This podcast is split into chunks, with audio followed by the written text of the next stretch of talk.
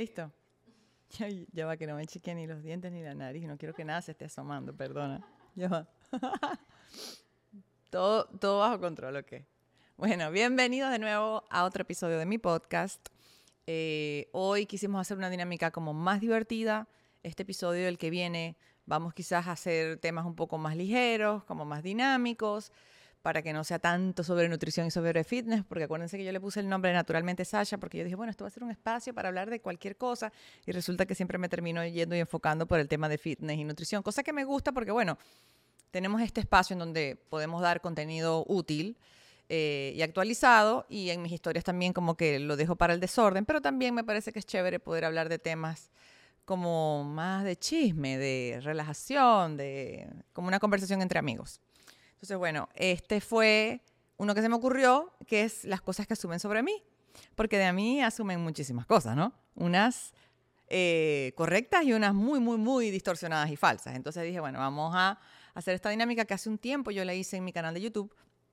Pero bueno, hoy en día más gente me sigue, mi vida ha cambiado también y bueno, con eso asumen nuevas cosas. Entonces, bueno, vamos a ver qué dijeron por ahí.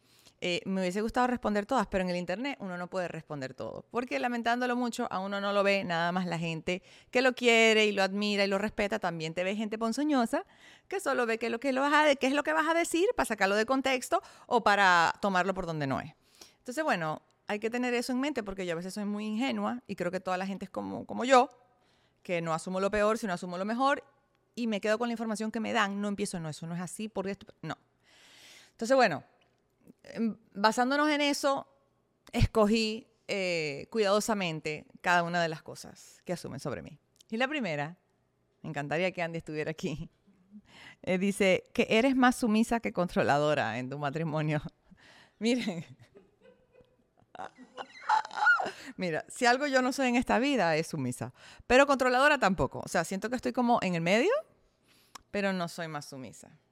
o sea, quisiera a veces, no, el tema de la sumisión, pero sí de, de, relajar y de, ser, de relajarme y ser a veces como un poquito más inteligente.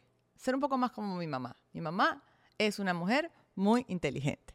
Yo me lanzo de frente y le meto al bruto muchas veces este, en la relación de pareja. Entonces, bueno, no, definitivamente, no, no, no soy sumisa. Hay ocasiones en las que ser sumisa funciona, pero no en la vida cotidiana. Ay, yo quisiera hablar aquí con libertad, pero no se puede. Em, me preguntaron, me, varias personas me colocaron, me pusieron, que eres alguien sumamente materialista, que soy materialista. Y estoy en total desacuerdo. Que a una persona le vaya bien económicamente y le guste comprar, disfrute de las compras, eh, no quiere decir que es una persona materialista. De hecho, le pregunté a ChatGPT a ver qué opinaba, porque no, quiero, porque yo puedo estar sesgada, ¿no? Y dice, ser materialista se refiere a valorar en exceso las posesiones materiales y el dinero por encima de otras cosas como las relaciones personales, la felicidad interna o el crecimiento personal.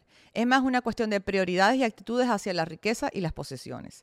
Es posible que una persona tenga mucho dinero y disfrute comprando cosas, pero no necesariamente ser materialista si no ve su valor personal en esas posesiones, no juzga a los demás por su riqueza o no prioriza el dinero sobre las relaciones y el bienestar emocional. En resumen, ser materialista se trata más de la actitud hacia las posesiones que del hecho de tener mucho dinero o comprar muchas cosas. Entonces, basándonos en esa información, yo no soy nada materialista porque si bien me gusta tener cosas chéveres y me gusta comprar, no soy apegada a esas cosas materiales, no valoro lo material por encima de lo humano, ni, ni es una de mis grandes prioridades en la vida. O sea, es algo que en el momento me, gusta, me satisface, me, me, me dan ciertos brotes de alegría, las compras, pero esa no es la felicidad y yo no baso mi felicidad allí, ni es lo más importante para mí. Para mí, mucho más importante mis relaciones interpersonales, mi familia, mi salud emocional. Yo jamás juzgo a los demás por lo que tienen o dejan de tener, ni creo que tener más o menos te hace más o menos. O sea, este, entonces no, basándonos en eso, no me considero una persona materialista. Lo que pasa es que a la gente le gusta confundir terminologías. Si soy un poquito consumista y estoy tratando de mejorar eso en mí. Hay que ser self-aware. Hay que saber cuáles son las debilidades y fortalezas de uno en esta vida. Que eres más celosa de lo que pareces. ¿Cómo lo ponemos? Yo no sé qué tan celosa parezco. Yo siento que tengo una cantidad moderada de celos. Siento que una cantidad moderada eh, puede ser saludable, significa que la otra persona te importa. Pero si ya los celos te dominan tu vida y están afectando tu relación de pareja y empiezas a querer controlar a la otra persona, allí es cuando no está bien. Entonces, basada en eso, no me considero celópata, no me considero ni cuaima tampoco. Eh, es como que yo confío en ti, pero igual estoy pila, porque soy buena, pero no pendeja. Pero siento que cada quien tiene que tener su espacio personal. O sea, una cosa que también me escribieron es que asumo que revisas el celular de Andy. No, hermana, no. Yo no, yo no reviso celular ni que esa vaina esté desbloqueada. Yo me sé la clave de Andy de su teléfono, pero no se lo reviso. No se lo reviso porque también a veces pueden haber cosas que se sacan de contexto.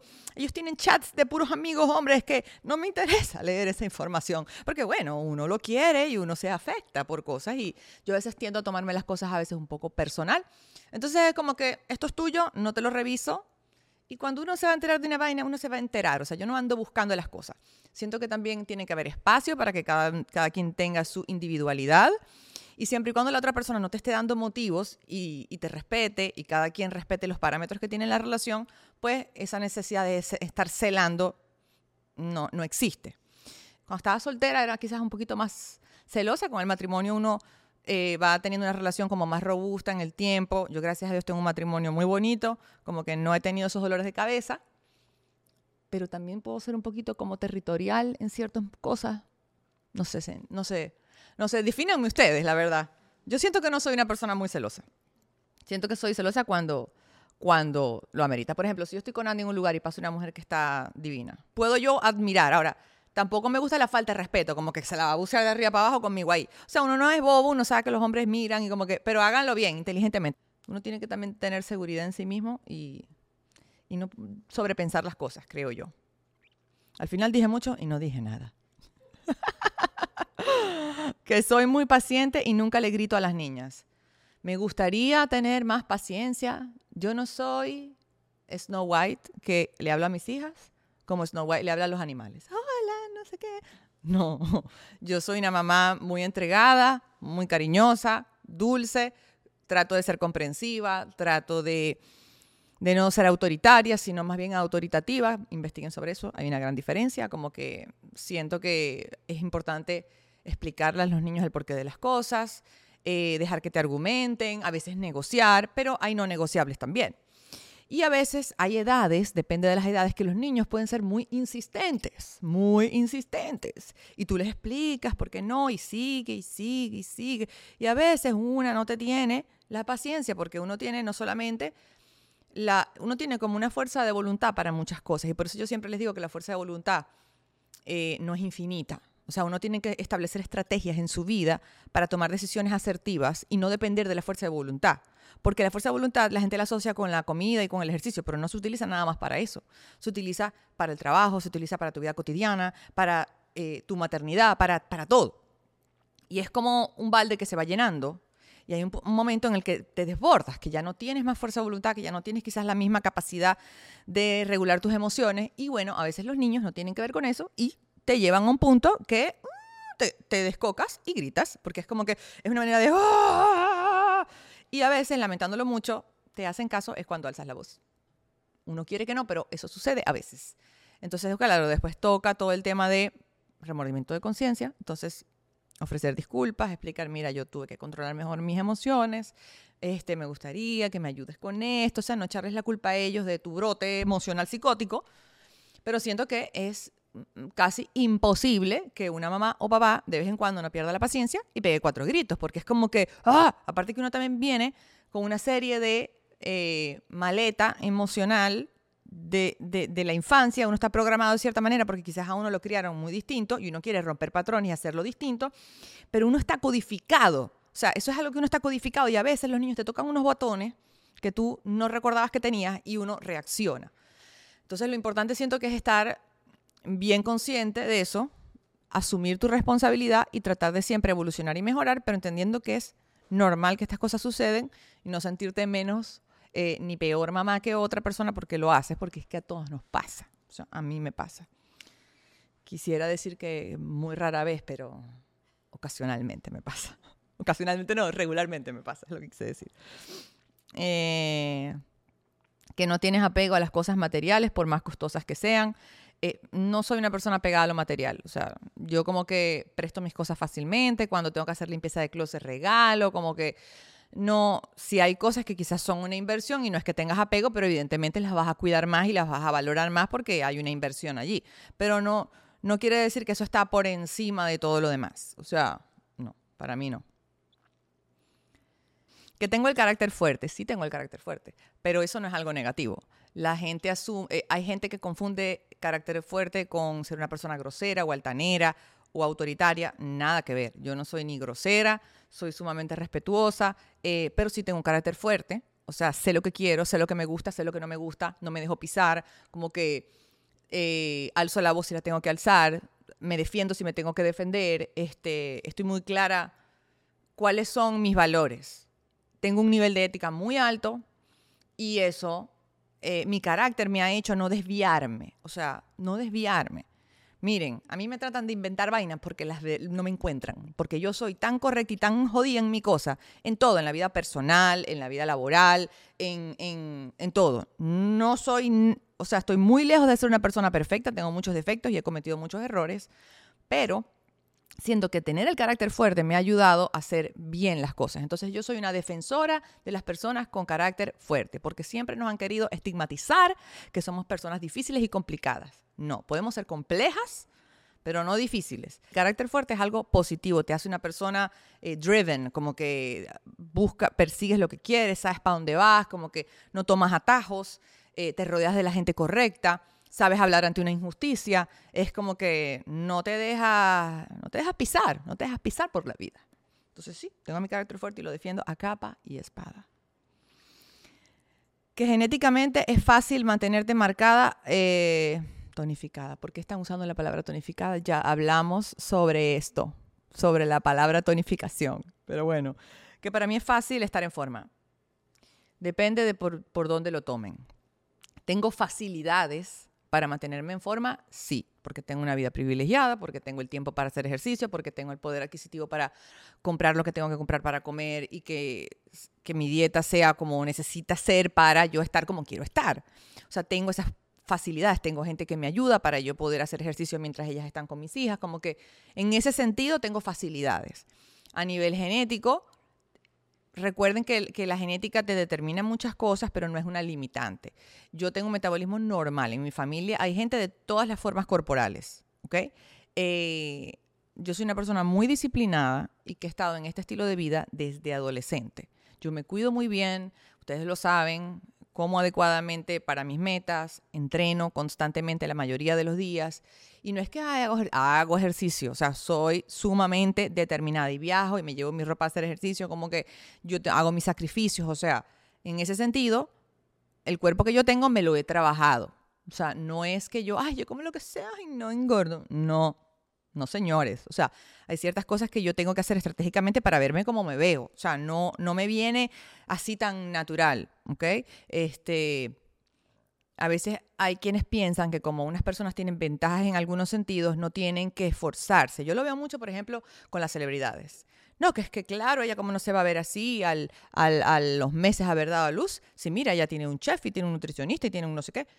Sí, puede que tengan ciertas facilidades, no quiere decir que ellas no sufran los mismos problemas hormonales que tú, los mismos bajones emocionales, que no tengan que dedicarle las horas que le dedican al ejercicio, que no tengan que cuidar la alimentación, porque todas estas comodidades te llevan hasta cierto punto.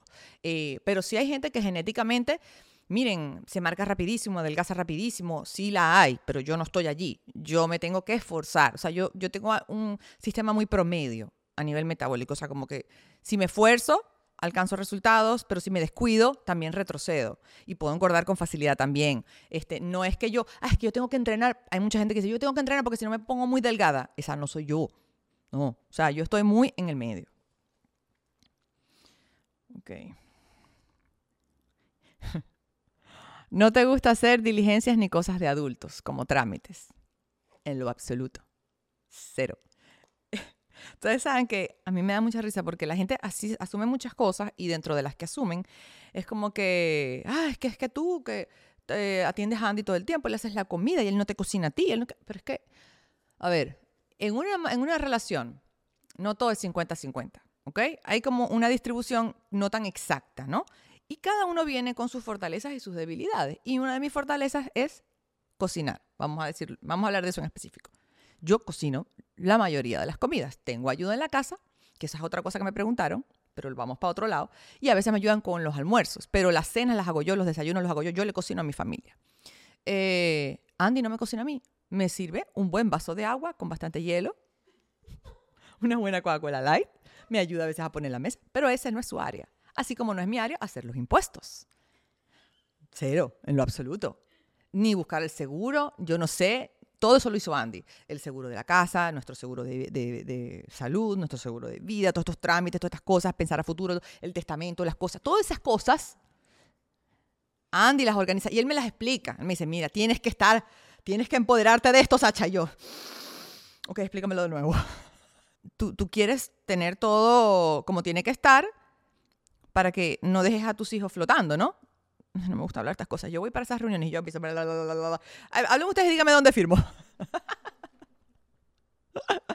Entonces, eh, pero bueno, yo me voy a morir de 100 años. Eso ya lo hemos, eso ya lo hemos discutido. Pero es, bueno, es, es preferible tenerlo y no necesitarlo a necesitarlo y no tenerlo. Pero todas esas cosas las hace Andy. O sea, él se encarga de todos esos trámites. Y me ayuda, me, me ayuda a nivel mental demasiado porque yo no tengo esa carga. O sea, los impuestos en este país son un tema son un tema.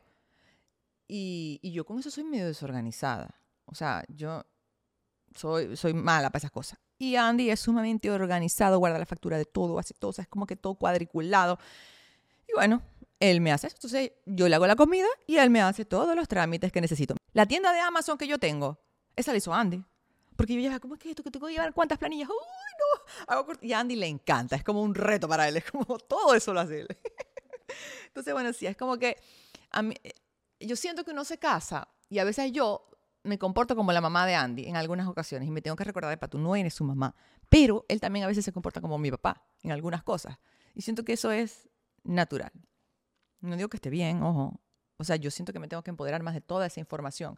Y Andy me la explica, y me la explica, y me la explica. Pero es como que yo no sé si es que yo retengo ya tanta información de otro tipo que no hay más espacio en mi cabeza. Ay, no. No, no, no, no, no. No, yo vivo en este país gracias, porque es que si yo hubiese tenido que tramitar todo eso yo, no, mi amor. No, no, no, no. No, no. Ay, Dios mío. Eh, que te retocaste a tu nariz un poquito, no demasiado. Te haces más cositas de las que dejas ver. Ustedes no ven a mis hijas. O sea, mis hijas tienen mi misma nariz. O sea, tú a veces ves gente que se ha hecho tantas cosas que cuando ven los hijos no parecen los papás de los hijos. Nosotros son, mis hijos son la cagada mía y de Andy. O sea, tú puedes ver a Luna y tú le ves su nariz, es mi nariz. O sea, ¿qué me voy a operar? Si es que yo nací casi sin nariz. O sea, Michael Jackson y yo. No, no, no, no, no hay de dónde cortar. Esta es mi nariz. Yo, yo me, todo lo que yo me he hecho, yo se los he contado. Yo les dije, yo me operé mis boobies, mis lolas, me las he operado ya varias veces. Este, una, la última fue para corregir un problema. Eh, me intenté los labios a los 20 años y nunca se me reabsorbió. Hay una teoría de que me, me pudieron haber puesto biopolímeros, pero me hicieron una prueba y no, no es biopolímero. Es, creo que era ácido hialurónico, pero no sé, nunca se, me nunca se me reabsorbió, de repente era uno de mala calidad, qué sé yo. Gracias a Dios me gustan mis labios, porque si no, imagínense ustedes. Este, me, da me han dicho, ¿por qué no te lo disuelves? Y yo, me da miedo, ¿cómo me voy a ver? Tengo ya más de 10 años con los labios que tengo. Me explico, o como que eh, las cosas de la cara a mí me, generan mucho respeto. Y yo me inyecté los labios a los 20 años por inmadura, porque fui a verme con un doctor por otra cosa. Y él me dice, mira, tú sabes que estamos inyectando los labios, tal, no sé qué, yo creo que se te vería súper bien porque tú tienes los labios muy finitos y eso te, va, te vas a ver más linda. Y, y a esa edad, con las inseguridades y la inmadurez, yo, ay, sí, ok. Entonces, bueno, eh, y nunca se me reabsorbió, o sea, me quedaron así más gruesitos y cada cierto tiempo he ido como a, a poner un microtoque porque me quedaron como unas lineecitas, entonces a veces me dan un microtoque y todo se ve como más, yo no sé si es la edad, que uno o sea, empieza a verse los labios como más, entonces tú te los quieres ver más lisitos. Espérense a que ustedes eh, pasen los 35 y se empiecen a acercar a los 40 y después hablamos. No me juzgues si tienes 25 años, por favor. Este, ¿Qué más? Botox, me pongo muy poquito. Aquí, aquí y aquí. Muy poquito, me dura tres meses. Eh, el Botox, los labios, las boobies. Y ya. Y lo demás es que sí, ultrasonido, eh, eh, ¿cómo se dice? Microneedling, tratamientos no invasivos. No me he hecho nada en el cuerpo, o sea, no me he hecho ni lipo, ni marcación abdominal, ni nada de esas cosas. Este, eso es lo que me he hecho. Mi amor, yo, yo todo lo que haga, yo se, se los voy a contar. Yo les dije, les estaba diciendo ayer en unas historias, yo lo único que no me, no me haría nunca es inyectarme ácido hialurónico en la cara, ni fillers. Yo sé que es un tema muy debatido, hay mucha gente que lo promueve, pero han salido cosas nuevas que no me gusta lo que leo y no me encanta cómo se ve. Eh, pero cada quien es libre de hacer, de hacer lo que quiera. Yo creo que yo le tengo menos miedo al cuchillo que a las inyecciones esas de relleno en la cara. O sea, ponte tú que en los cuarenta y pico te hagas así como, yo se lo dije, como un, una vaina sutilcita así, con alguien bien. se puede ver mejor que estarse inyectando, inyectando, inyectando la cara, que uno después termina deformado. No. Pero bueno, ya veremos. Cuando entre en los cuarenta y pico, me faltan como 10 años. Eso pasa volando. Ajá, que tengo gente que me ayuda en la casa. Eh, tienes a alguien aparte de la que te ayuda con las niñas que mantiene el orden de la casa. Esto es un tema que genera mucha curiosidad y morbo. Yo no soy la mujer maravilla. Yo no puedo tener una empresa, tres hijas, una casa grande, tener tiempo para mí y no tener ayuda. O sea, yo pensaba que podía. Yo pasé mucho tiempo en este país sin ayuda. Ah, que tú no pasas coleto, que tú no barres, mi amor. Te hago todo. Barro, coleteo, lavo, plancho, mal, pero plancho, lavo los platos, todo. Eh, este país, si tú quieres que te vaya bien y no perder todo tu dinero recién llegando, uno tiene que ser inteligente. Entonces, Andy y yo llegamos a este país y no fue, vinimos a montar la empresa y nos ha ido muy bien, gracias a Dios, desde el día uno. Pero todo fue muy inteligente, o sea, todo fue reinvertir, hacer inversiones inteligentes, enfocarnos en trabajar y no en estar gastando, gastando, gastando, gastando. Uno no se puede volver loco llegando a este país porque dan ganas, porque hay sistemas de crédito que te lo permiten, como que aquí puedes vivir mucho de las apariencias y, a veces la gente se vuelve loca gastando. Entonces nosotros llegamos a este país y todo fue muy conservador y yo no tenía ayuda. Yo recuerdo que yo, pensé, yo cuando llegué yo dije, o sea, una de mis metas es poder pagar a alguien que me ayude con la limpieza del hogar y con las niñas para poder salir con mi marido. Esas eran una de las cosas que yo, porque yo llegué aquí cuesta mucho más que en nuestros países latinoamericanos. Es, eh, eh, eh, otra cosa porque aquí los gastos también son distintos. Em, y bueno, llegó un punto en el que pude tener la ayuda, sobre todo cuando ya estaba mudándome de la otra casa para acá, es que empecé a tener más ayuda. Eh, pero antes no, antes lo hacía todo yo y contrataba a una persona dos veces a la semana que me, hacía limpieza profunda. Y yo lo que hacía era mantener la limpieza. Este, gracias a Dios, estoy en una etapa de mi vida que puedo pagar ayuda y tengo ayuda para la limpieza y tengo la señora que me ayuda con las niñas. Si no, yo no podría. La casa es como una empresa. Y eh, con el tamaño de esta casa, no tendría yo tiempo de hacer otras cosas. Entonces, eh, es, importante a veces hablar de las cosas claramente. Yo lo he hablado, pero creo que mucha gente quizás se pierde las historias. Yo no puedo llegar al nivel laboral en el que estoy si no tengo gente que me ayude en otras cosas, porque el tiempo, todos tenemos las mismas 24 horas. Este, entonces sí, tengo ayuda. Hoy en día eh, en, la empresa también tenemos un equipo mucho más grande de trabajo. Este, cuando Andy y yo empezamos, eso era nosotros en el teléfono y que ta, ta, ta, todo lo hacíamos nosotros, o sea, todo. Y uno va han sido ya casi en este país nueve años, creo que son, que tengo yo en este país. O sea, y el crecimiento ustedes lo han visto, ha sido muy orgánico, pero sí, hoy en día tengo más ayuda. Eh, una persona que me ayuda con la limpieza y me ayuda con los almuerzos. Y yo hago los desayunos, hago las cenas, este, y la, y la nani que me ayuda con las niñas, pero soy igual una mamá muy presente, o sea, no, no caigo en la comodidad de que, bueno, la nana me cría a las niñas. No, está ahí para hacer unos brazos extra, una ayuda extra, un par de ojos extra, sobre todo porque yo vivo en un país sin abuelas. Cuando yo estaba en Venezuela, yo no necesitaba tener tanta ayuda porque tenía a mi mamá cinco minutos, tenía a mi suegra a dos minutos, tenía a mis tías, tenía una tía mía que era vecina mía. Es como que la red de apoyo era mucho más grande. Aquí no.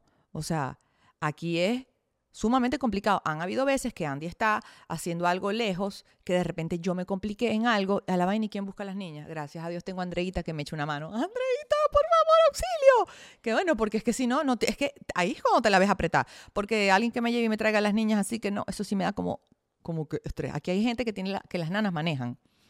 Que las nanas manejan y te buscan y te traen a los hijos al colegio. A mí eso me estresa. A mí me gusta llevar y traer a mis hijos al colegio porque además es en esas, en esas idas en el carro con tus hijos que ellos hablan mucho contigo, se abren contigo como les fue en el día, es una manera de estar siempre conectado allí.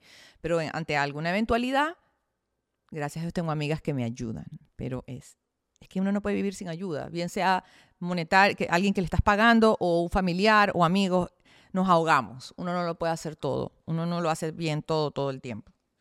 Entonces sí, tengo ayuda.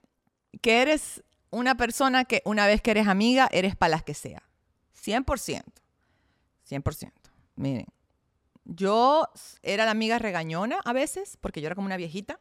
Y mis amigas a veces como que no le vamos a contar esto a Sacha porque es que nos va a regañar, nos va a dar un sermón, que no sé qué qué. Siempre he sido así. Pero soy para las que sea. O sea, tú me dices, Sacha, hice algo que no debía. Y yo te digo, ¿dónde escondemos el cuerpo? no tan así, pero bueno, ustedes me entienden. Este, pero soy, yo no sé quién fue que le escuché lo de las amistades cactus y las amistades bonsai. Camilo. A Camilo. Es un genio con esa. Y yo dije, claro, yo soy un cactus 100%. Y mis amigas también, todas somos cactus y nos amamos como cactus. Yo no puedo con una amistad bonsai. De hecho, aquí el único bonsai que teníamos se murió. Porque las amistades bonsai son esas que tienes que estar regando todos los días, regando todos los días, cortándole las matitas, o sea, pendiente todos los días. No, no sobrevivo con una amistad así, me ahoga. O sea, esa gente que tú, mi hija, pero tenías tiempo que no me llamabas, ay, pero, pero que estabas desaparecida, que no sé qué, qué. A mí eso me perturba, porque uno, hoy en día, uno tiene una vida tan agitada con sus hijos, con su vida, con su cosa, que a veces es complicado. Entonces a mí me encantan mis amigas porque es como que puedo tener años sin verlas años. Pero nos sentamos y es como si el tiempo nunca hubiera pasado. Yo puedo pasar dos, tres semanas sin hablar con mis amigas. Pero me escriben, hey, ¿qué fue? Hey, ¿cómo estás? Que no sé qué. Ni nos saludamos. Y que, hola, ¿cómo estás? ¿Qué es de tu vida? No. Es como que, hey, Gaby, tal que no sé qué cosa. Es como que ahí, directo al grano. O sea, no hay ni un saludo de por medio entre ella y yo. Este, y lo mismo con Paulita y con Cristi y con todas mis amigas. Es como que, y son mis amigas desde el colegio. Eh, y me encanta eso, que, que, no sea una amistad que requiera demasiado mantenimiento, porque para bonsai tengo a mis tres hijas y a mi marido. Son los únicos bonsais que puedo cuidar. Porque hasta con mi familia a veces soy un poco cactus. Con mi mamá, mi papá, mis hermanos. Y soy sumamente familiar. O sea, yo no digan nada de mi familia porque salgo, les juro, a defender a capa y espada, como que, y me encanta estar con ellos, me encanta, pero soy muy mala con los WhatsApp, con los FaceTime, con las cosas, como que, mami, hija, hija querida. Así me mandan mensajes, hija querida, tengo tres días que no sé de ti. Y yo, oh no. Eso tengo que trabajarlo mejor. Pero sí.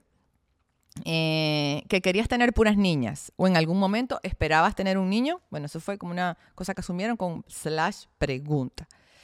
Siempre supe que quería tener hijas. O sea, como que yo, o sea, yo tengo una energía muy femenina, o sea, a mí me encantan las mujeres, me rodeo siempre de equipo. no, es que tenga nada en contra de los hombres, nada que ver, pero yo fluyo mucho con las mujeres. Entonces, como que me, encantaba la idea de tener niñas. Pero también un varón. O sea, como que la gente dice, ¿y no vas a buscar varón? No, yo no voy a buscar más, más hijos porque yo estoy muy feliz con mis tres hijas y ellas me dan todo lo que yo necesito. Ahora, que me hubiese gustado tener un varón, bueno, por supuesto, porque uno también a veces quiere como lo, diferente, o sea, como que, como, hubiese sido.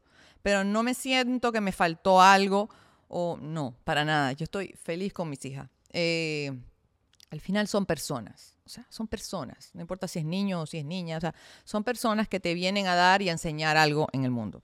Y así lo tomo. Eh, yo, cuando perdí el bebé, yo tuve un sueño. Yo nunca supe el sexo del bebé, pero yo, yo nunca he contado esto. Yo tuve un sueño eh, que yo estaba, después de que lo perdí, tiempo después, que yo estaba en una estación del tren, pero eran como los años así como en 1920. O sea, era una etapa, era un sueño que bastante peliculesco, ¿no? Y, y me acuerdo lo que tenía, tenía como un sombrerito así, como un traje beige, falda larga, no sé qué, una maleta, y yo tenía un niño en la mano. Y vi al niño, de tres años, mira, se me paran los pelos. Un niño con el pelo castaño claro, ojos marrones, tenía como una braguita y estaba al lado de mí. El niñito tenía como tres, cuatro años. Y yo le digo, mira, ya llegó el tren, vamos a montarnos en el tren. Y el niñito dijo, me monto yo, a ti no te toca todavía. Y se montó. Entonces, yo siento que el bebé que perdí fue varón. Eh, y Abril me lo dijo. Cuando lo que menos esperaba era llorar. Ajá. Eso fue hace mucho tiempo ya. Eh, y Abril, cuando yo perdí el bebé, yo se lo tuve que explicar, porque yo le había contado que estaba embarazada. Y ella tenía eh, cuatro años, cuatro o cinco años. Y yo le tuve que decir que ya el bebé no estaba en mi barriga. O sea, fue complicado. Por eso yo cuando quedé embarazada de Luna no se lo dije hasta que no vi el eco a las 12 semanas, que o sea, como que no. Y a mí, y, y al otro día me dijo, mami, ¿sabes qué? Soñé con mi hermanito, que soñé y se despidió de mí y yo creo que tú ibas a tener un varón. Y yo, y yo, ella me dijo eso, más el sueño, y fue como que, bueno, ya yo en mi mente hice que tengo un varón que está en el cielo y yo le hablo y es para mí varón. Entonces es como que me dicen, ¿no vas a buscar el varón? Bueno, no, porque ya lo tuve, ya lo tuve. Y yo lo cuento dentro de mis hijos. A ver. Eh, vamos a cambiar el mood porque están todas llorando. Por favor. Que también te bucean los hombres bellos en la calle. No. Miren, yo no soy nada buza. O sea, lo puedo decir con total. O sea, no, no me interesa. A mí me gusta mucho Andy. O sea, es una- yo me buceo a mi marido. Y cuando yo salgo con Andy, a mí él me parece que es el más atractivo del lugar, objetivamente. Este, entonces, como que yo no tengo esa necesidad. La verdad, no. Eh, no quiere decir que no pueda reconocer un hombre atractivo. Claro que sí. Pero no es que ando, "Mm", no, no ando en eso. Ni tampoco me pongo a seguir en Instagram así como que, no. Yo soy como muy relajada, o sea, como muy en ese sentido, como si, no, no sé qué palabra ponerle, pero no, no soy. Este, pero me dan risa las cosas que me ponen. Yo asumo que eres tú quien planifica los viajes. Es- un poco sí. Este, en conjunto decidimos para dónde vamos. Y yo hago como toda esa tarea investigativa de me pongo, porque eso me encanta. Me pongo a ver todos los hoteles que hay en la zona, los reviews, las fotos, ya yo veo los restaurantes que hay. Eh, yo no haré trámites, pero soy muy buena planificadora de viajes y de, y de restaurantes y esas cosas. Me pongo a ver todos los restaurantes que hay en la zona. Ya yo cuando voy a un restaurante, ya yo vi el menú completo. Ya yo sé lo que voy a tomar, lo que voy a comer de entrada, de plato fuerte y de postre. Este, veo los reviews, veo las reseñas, veo el Instagram, veo, veo todo. Entonces hago las reservaciones como a mí me echan vaina mis amigas. Yo hago las reservaciones a veces como dos meses antes. O sea, sé que me voy un viaje en dos meses y ya yo tengo todas las reservaciones hechas. Este, pero Andy, no. Andy, eh, si algo no le gusta, sí lo dice. Mira, pero esto no me gustó nada. Y le digo, mire, señor, así como el que no vota en las elecciones no tiene derecho al pataleo, igual es en un viaje. Si usted me dejó eso a mí, no hay derecho al pataleo. Eh, esta la escogí solamente para fastidiar a mi mamá. Que eres la menos preferida de tu mamá. Que tu mamá quiere más a Jessica. Y tú eres la favorita de tu papá. ¿Para qué les digo que no? Sí, sí. no, miren. Eh, a ella le choca que yo diga eso. Eh, lo cierto es, ahora que soy mamá, uno no tiene hijos favoritos. Eso es un mito. Tú quieres a todos tus hijos por igual. Y una vez escuché a una psicóloga decir que uno quiere a todos sus hijos por igual, pero a todos los quieres por distintas razones. O sea, con todos conectas de distintas formas. Este, y también hay hijos con los que quizás eres más similar. Eh, en el caso de mi mamá, ella es muy similar a Jessica. O sea, las personalidades de ellas dos son muy parecidas. Y yo soy más parecida a mi papá. Eh, Jessica llama por FaceTime a mi mamá todos los santos días. O sea, mi mamá está aquí y yo desayuno con Jessica. Jessica llama a mami por FaceTime y pone el teléfono aquí. Eh, ¿para qué que no sé qué? Y yo no hago FaceTime en lo absoluto, o sea, como que no tengo, yo soy más como mi papá, mi papá también es así, súper despistado con el WhatsApp, o sea, como que escribe poco, eh, nuestro, nuestro carácter es muy similar al de mi papá y el mío, em, pero mi mamá nos quiere a todos por igual y da mucha rabia que ustedes asuman eso. Y no, no siento celos, esa es otra cosa que me han dicho, a ti tú celas la relación de tu mamá y tu hermana, y yo, mm, en lo absoluto, no, y me acuerdo cuando nació mi hermano, o sea, mi mamá estaba desbocada. Podríamos decir, Jessica y yo, que Arturo es en su corazón el favorito. O sea, en, su, en el centro de su corazón, de mi mamá. Eh, Súper consentido. Era como, y nunca sentimos celos en lo absoluto. O sea, nosotros no tenemos celos de ese tipo. Eh, para nada. Entendemos nuestra dinámica y nos amamos con locura a todos. No hay rivalidades, no hay celos, no hay nada. A la gente le encanta como son dos hermanas y tal. Entonces ellas deben ser rivales. Ellas, no, en lo absoluto. O sea, no se metan con mi hermana porque yo salgo enfurecida. Yo, me yo soy la primera que ella pone una vaina, una foto. Y yo, ay, Jessica Cristina, vamos a ver los comentarios de tu publicación. Y yo me agarro. Jessica no para bola, Jessica es más despistada, o sea, ella no contesta los mensajes, las cosas que le ponen. Y yo me pongo a pelear con la gente en los comentarios. Cuando ella estaba en el Miss, y no existía Instagram ni nada de esto, estaban todos estos portales de misólogos. Ustedes no entienden cómo yo me, yo me enfermaba. Yo me ponía a pelear ahí con todo el mundo que le decía cosas, que le escribía, que la vaina. O sea, yo con mi familia no te metas. Pero entiendo la dinámica de cada quien y todos nos relacionamos de forma distinta. Este, y mi mamá y mi hermana son muy similares. Este, y eso es algo que me parece muy bien. No, en lo absoluto lo resiento ni nada. No hay ningún tipo de complejo por ese tipo. Por eso me encanta mamarle gallo a mi mamá con eso, porque ella le da mucha rabia. Y, y a mí me da mucha risa. Pues. que nunca tienes el síndrome del impostor.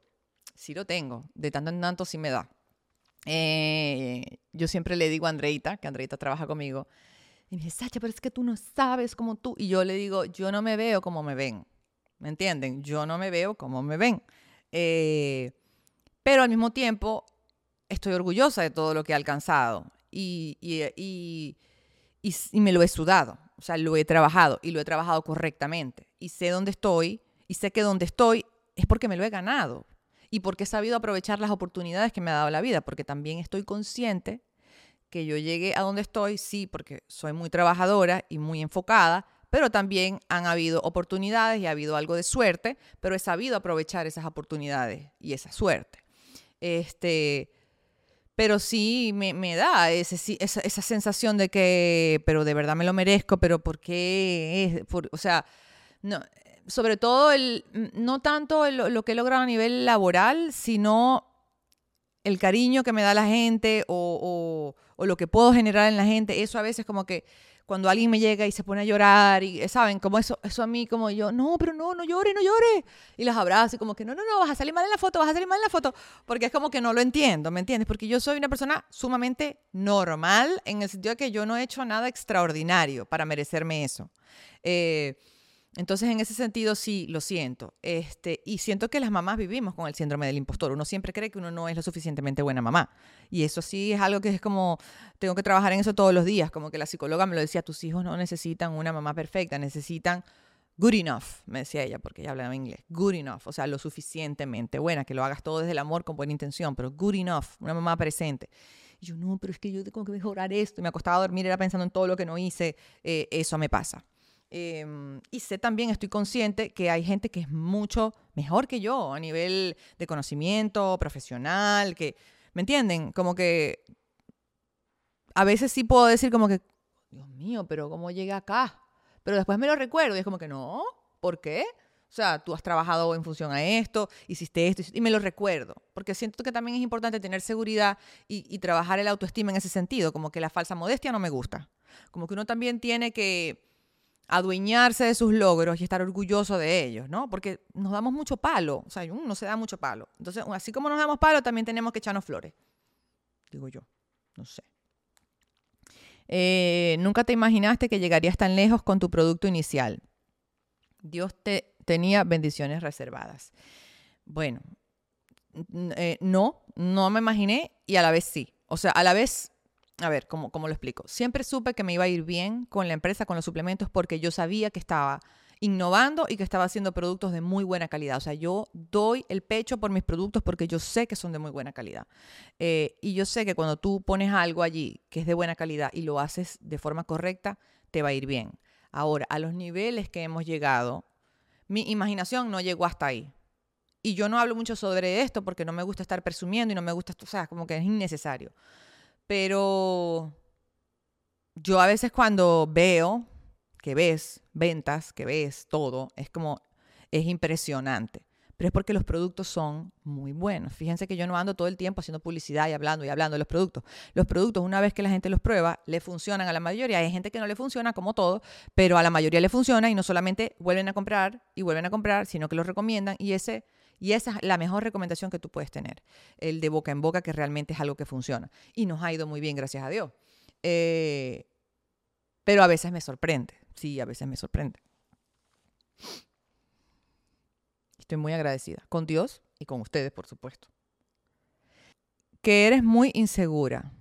Esto fue una dualidad muy grande, porque hay gente que me ponía que eres muy segura y gente que me ponía eres muy insegura. O sea, es impresionante cómo depende del lente te ven, ¿no? O sea, cada quien proyecta quizás, no sé, como que yo siento que en mí coexisten las dos cosas. Soy muy segura para unas cosas y insegura para, soy insegura para otras cosas. Eh, y estoy tratando todo el tiempo de no dejar que mis inseguridades me frenen o me dominen. Eh, y con el tiempo he ido madurando y esas inseguridades no me atormentan. Convivo con ellas, pero todo el mundo tiene inseguridades. Eso es paja el que te diga que no tiene inseguridades. Pero decir, considerarme una persona de por sí insegura, no. Soy una persona segura de mí misma con ciertas inseguridades. No sé, las dos cosas siento que pueden, pueden coexistir. O sea, así como el desorden y el orden. Yo soy muy organizada para unas cosas y sumamente desordenada para otras. Eh, que jamás te dejas faltar el respeto por nadie. No, no me dejo faltar el respeto por nadie. Nunca jamás. A veces uno puede dejar pasar cosas porque no te vas a enganchar con gente que está en un nivel abajo, porque ¿qué hacen? Te llevan a su nivel. O sea, a nivel de abajo en el sentido de, de personalidad, ¿no? De, una persona que es sumamente grosera, maleducada, altanera. No te puedes poner al nivel de esa gente porque te, llevan a su terreno y te ganan por experiencia. ¿Ok? Pero sí me doy a respetar. Y, hago que respeten a la gente que me rodea también. Es como que no me puedo quedar callada. O sea, a mí en algún momento me van a grabar y van en uno de estos TikToks viral que sale alguien ¡ay, ay, ay! peleando con una Karen. Porque yo suelo pelear, pelear con las Karen. es una cosa que me... Soy así, como que no, no, no, me las faltas de respeto no las soporto. Eh, a ver, que se repiten mucho que quieres de hablar mucho y contar mucho y a veces te arrepientes de contar de más en las redes sociales. Sí, de hecho, en este video me estoy arrepintiendo de varias cosas que he dicho. Porque las que editan el video están un poco consternadas. Lo que pasa es que yo soy muy abierta. O sea, yo, yo me abro muy rápido con la gente, yo todo lo cuento, como que no. O sea, yo sé que hay gente mala, pero como que no es lo primero que me viene a la mente. Yo no siempre estoy pensando lo peor de la gente, al contrario, al contrario. O sea, yo siempre estoy pensando como que, ah, no, porque es que seguramente fue tal cosa. O sea, como que la empatía me lleva a siempre quererme poner en el puesto de los demás y como que no estoy siempre asumiendo lo peor de alguien. Eh, y eso me hace a mí a veces ser demasiado abierta. Y cuando tú eres muy abierta en redes sociales, el problema es que sí, hay gente que te sigue desde el principio y ya, ya te conocen de cierta forma y entienden lo que estás diciendo y es como que te guardan el secreto y como que son cómplices, muchos de ustedes, pero también hay gente que de repente no te sigue y se sacó de contexto eso que dijiste, este, o utilizan eso para fabricar información, para decir mentiras, para porque hay gente que no soporta ver a la otra persona feliz, que no soporta ver a otra persona que le vaya bien, que quieren que les vaya mal, porque se regocijan en eso. Entonces sí, a veces yo hablo cosas que no siento que, que las van a como a sacar de contexto y las sacan de contexto. Hay portales digitales que yo compro, yo comento una tontería en las historias y de repente lo quieren hacer como si fuera un titular y yo, oh por Dios, no, pasan muchas cosas fuertes en el mundo, no pongan esto como un titular, me van a, la, la gente me va a odiar por esto, por su culpa. Eso pasa. Entonces sí, a veces he, querido como que cerrar un poquito la boca y decir menos, pero bueno, he llegado a donde estoy también porque soy sumamente abierta y eso ha hecho que conecte con tanta gente también. Eh, que me da miedo envejecer y que hago de todo para que no se noten el paso de los años. Bueno, de todo no hago. ¿Que me da miedo envejecer? Un poco sí, no les voy a decir que no, porque es lo desconocido. Es como que siento que hay unas edades en las que tú siempre te ves igual, o sea, tú te percibes a ti mismo igual y como que no estás pendiente de tu mortalidad. Pero llega un punto, todavía no estoy ahí, pero siento que va a llegar un punto en el que ya vas a empezar a notar ciertos cambios y, y el cambio afecta a nivel psicológico a cualquier persona. No es porque ser una persona mayor es malo, sino porque es, sencillamente un cambio en tu vida eh, y te hace más presente la mortalidad. A mí ese tema me da terror, terror. O sea, es como yo siempre digo, me voy a morir a los 100 años, yo voy a vivir 100 años, voy a vivir 100 años, no, no le voy a faltar a mis hijas. Es como que, entonces, bueno, sí, envejecer en parte me da miedo por eso. Este, mm, que nunca llevaría a mis hijas a McDonald's o a Burger King. Mira, mis hijas aman el Happy Meal aman el Happy Meal. Este, yo no soy una mamá, ¿cómo dicen? El almond mom, que no le da nada a las hijas que es comida chatarra, que no le da nada a las hijas con azúcar, que no les lleva comida rápida, nada que ver. O sea, yo quiero que mis hijas estén expuestas a todo para que no vean nada como, saben, que después no, no quieran darse atracones porque nunca estuvieron expuestas, ¿no? Y quiero que tengan una buena relación con la comida, que no le tengan miedo a la comida, que sencillamente aprendan a comer. Porque recuerden, no es el veneno, es la dosis. Entonces, si tú, tú les das Happy Meal a tus hijas una vez cada 15 días, eso no tiene nada de malo. Y, ellas se divierten porque es que si el juguetito, la cosa, o sea, como que lo único que yo a mis hijas no les doy es refresco. Es lo único, o sea, esa cantidad de azúcar, ese alimento, eso no es necesario. Eh, es lo único, pero de resto ellas prueban absolutamente todo. Ellas llevan una alimentación muy equilibrada, sana, pero con todos sus gustitos y, sus comidas que no son consideradas saludables. Eh, que a veces te abruma ser famosa, que te abruman las redes sociales. Bueno, yo les he dicho que la fama es muy relativa, ¿ok? Depende del entorno en el que estés, eres o no relevante o famoso. Yo no me considero una persona famosa, o sea, eh, no, yo considero a otras personas famosas, o sea, eh, Jesucristo es la persona más famosa eh, ever, ¿ok? Eh, los Beatles, eh, la reina Isabel, eh, Messi, esos son personas famosas. Esta señora que está acá, yo no me considero famosa. Aunque me conozca mucha gente, no siento que, no, no, no, me lo creo, pues, no me lo creo. Este, tampoco siento que por, porque una persona sea famosa es extraordinaria o distinta al resto o es más que los demás. Jesucristo sí, pero el resto no. Este, y que si me abruma, yo no, yo no, no, a ver, no sé si me lo están diciendo, el Internet sí me abruma. El ser conocida, no tanto. O sea, eh, el que me lleguen y me saludan o me pidan una foto, no tanto. Cuando fue el concierto de RBD que me, tuve, que me sacaron de eso, yo me lo vivo como una experiencia extracorporal. O sea, como si le estuviera pasando a otra persona y yo digo, ah, mira qué pinga eso, qué chévere, ah, qué raro. Y al día siguiente, ¿qué anda? ¿Qué fue lo que pasó ayer? o sea, a veces he vivido situaciones locas, que de repente hay demasiada gente que me conoce en un mismo sitio y la cosa a veces se, pues, se sale de control. O sea, han habido un par en el concierto, eh, una vez en un restaurante en Ecuador, como que han habido momentos así que han sido como súper locos que yo digo, ¿qué está pasando aquí? Pero también hay lugares a donde voy y no me conoce ni un alma, nadie. Entonces como que no, yo no me siento abrumada. Cuando suceden cosas así, me divierto. Es como que me dan risa, me dan ataques de risa que no puedo controlar. este, pero sí me abruma a veces el Internet, porque en el Internet hay demasiada gente mala. Hay demasiada gente que se alegra de verte mal, que no soporta que te esté viendo bien, que te esté yendo bien, que, que asuma lo peor de ti, que te traten de inventar cosas, que te traten de difamar, eso me parece horroroso, ya lo he aprendido a manejar, pero yo era muy ingenua y yo siempre pensé que si yo hacía bien las cosas, nunca me podían atacar ni me podían decir nada de nada porque yo he hecho las cosas de forma correcta, pero nunca me imaginé que si, como, si no te las encuentran, te las inventan. Te las inventan. Y hay gente que lastimosamente le gusta creerse cualquier vaina que leen en el internet porque les da placer. Yo no sé por qué.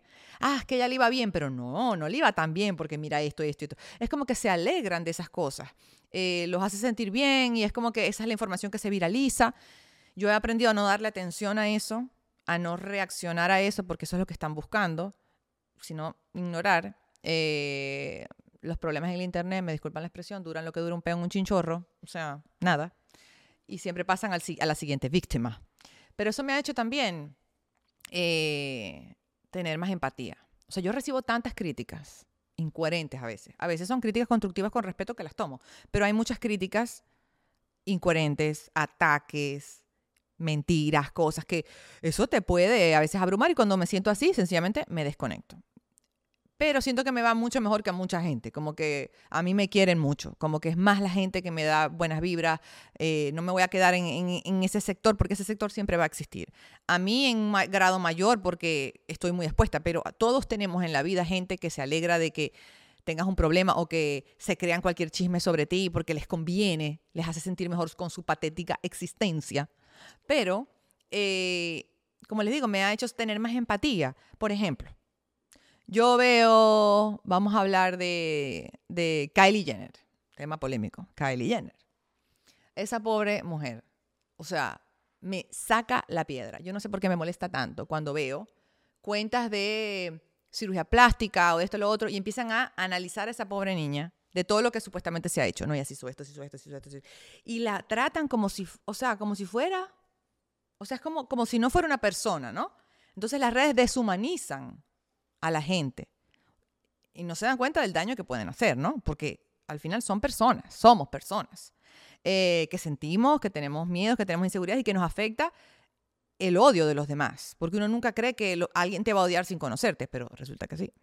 Este, entonces el tema de, no, porque es que las Kardashian, ellas son el problema que hay hoy en la cultura porque ellas han impuesto un, un estilo y una cosa y ellas han impuesto estándares de belleza irreales. Y yo digo, ok, pero esto es como el huevo o la gallina. ¿Ustedes se acuerdan cómo estaban las Kardashian en un inicio? Cuando ellas comenzaron hace muchísimos años. Y cómo las acribillaban a crítica a la pobre Chloe. No le paraban de decir cosas sobre su peso, sobre su cara, sobre su nariz. A Kylie, que era el patito feo, que no tenía labios, que no tenía esto, que no tenía lo otro, que todas eran bellas menos ella, que no sé qué. Ellas estaban recibiendo a un nivel, yo no me imagino esa vaina, a un nivel estratosférico mayor de lo que puedo recibir yo. Constantemente leyendo esa cantidad de basura, constantemente. ¿Ustedes creen que eso no afecta psicológicamente a la gente? Que la gente no empieza a tomar acciones sobre su vida por todo lo que está, el feedback que está recibiendo. Entonces, claro, es un, es un ciclo vicioso, pero ellas empezaron eso por algo, porque ellas estaban recibiendo constante. Es que no, el Internet nunca está feliz. Entonces, si eres auténtico, también te critican. Entonces, no, no seas tan auténtica, porque, porque tienes que decir eso. Entonces te quieren también silenciar. Pero entonces si pones una fachada, no es que es una falsa. Es como que la gente nunca está feliz. Y están todo el tiempo descuartizando a todo el mundo en Internet. Y a mí, de verdad, hoy en día, desde la posición que estoy, me molesta cuando a personas que ni siquiera conozco las critican solo porque son famosas y las vuelven leña, como si no fueran seres humanos. O sea, la gente se cree muy valiente en el Internet y deshumaniza a todo el mundo. Yo creo que si todo el mundo respondiera todo ante la empatía, le fuera muchísimo mejor. Este, y bueno, esa es la opinión que tengo sobre eso. El otro estaba viendo a una chica argentina que es influencer y toda su cuenta es como sobre eh, eh, ser positiva con el cuerpo, body positivity, no sé qué, ta, ta, ta. Y ella muestra su celulitis y muestra su piel y muestra lo otro, es súper chévere. Y de repente ella contó y dijo, tengo miedo de contarlo, pero lo voy a contar que se operó los senos. Bueno, a ella le iban a linchar en los comentarios. ¿Cómo era posible si tú eras body positive y te operaste los senos, entonces tú no te aceptas? Yo me empecé a agarrar con la gente en los comentarios. Yo creo que ella ni me sigue. Y yo y que no tiene nada que ver que ella se haya operado las boobies con que ella fomente el, el, positivismo con el cuerpo. Porque tú te puedes aceptar a ti misma y querer que los demás se quieran a sí mismos y a la vez quizás hacerte cosas porque te vas a sentir un poquito mejor contigo mismo. No, nadie está excepto de tener, exento de tener inseguridades. Y puede que ella no lo esté haciendo perfecto, de repente yo me estoy equivocando también, pero ella lo está haciendo mejor que tú, que no estás haciendo nada. ¿Qué estás haciendo tú por el otro? De repente mucho contenido que ella ha publicado ha hecho sentir mejor a mucha gente, pero se operó los senos y eso le cayeron todos encima. Entonces a la gente le encanta levantarte para después tumbarte. Mucha gente es así. Entonces ustedes construyen el ídolo, pero después ustedes también lo quieren tumbar. Con ustedes me refiero a la gente que se siente identificada con este discurso. Entonces creo que hay mucha gente que se tiene que revisar. Uno como creador de contenido tiene que ser responsable también del contenido que uno está poniendo allí, pero recuerden también que son personas que públicamente están evolucionando y cometiendo errores. Ahora todo el mundo quiere cancelar a todo el mundo, ahora todo el mundo quiere... Y no se dan cuenta que son personas. O sea, que o sea, juzgan a los otros porque son famosos como si ellos no tuvieran defectos, errores, no, no se equivocaran, no sé. Me estoy poniendo muy intensa con el tema, pero no me den cuerda. Ya el video más va más largo de una hora. Eh, vamos a dejarlo hasta ahí, ¿ok? Eh, conclusión sobre este tema, no asuman cosas de la gente, no asuman lo peor siempre de la gente, es mejor asumir siempre lo mejor. Eh, tener empatía con el otro, humanizar siempre a los demás, porque por eso hay tantas guerras y por eso hay tantos problemas.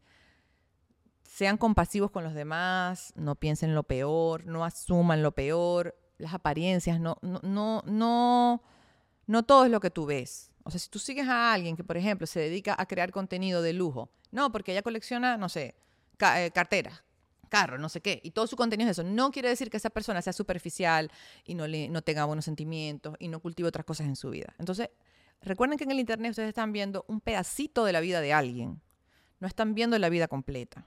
Eh, asumir lo mejor de la gente hará que te vaya mejor, porque tú estás poniendo una energía positiva en el mundo. Si tú estás todo el tiempo poniendo una energía negativa, asumiendo lo peor, juzgando, señalando, criticando, ¿cómo crees tú que te va a ir a ti? ¿Tú crees que te va a ir bien? No, amigo, no, no te va a ir bien. Entonces, bueno, eso es el consejo que les doy el día de hoy. Espero que tengan un día bonito. Los quiero. Les mando un beso. Bye.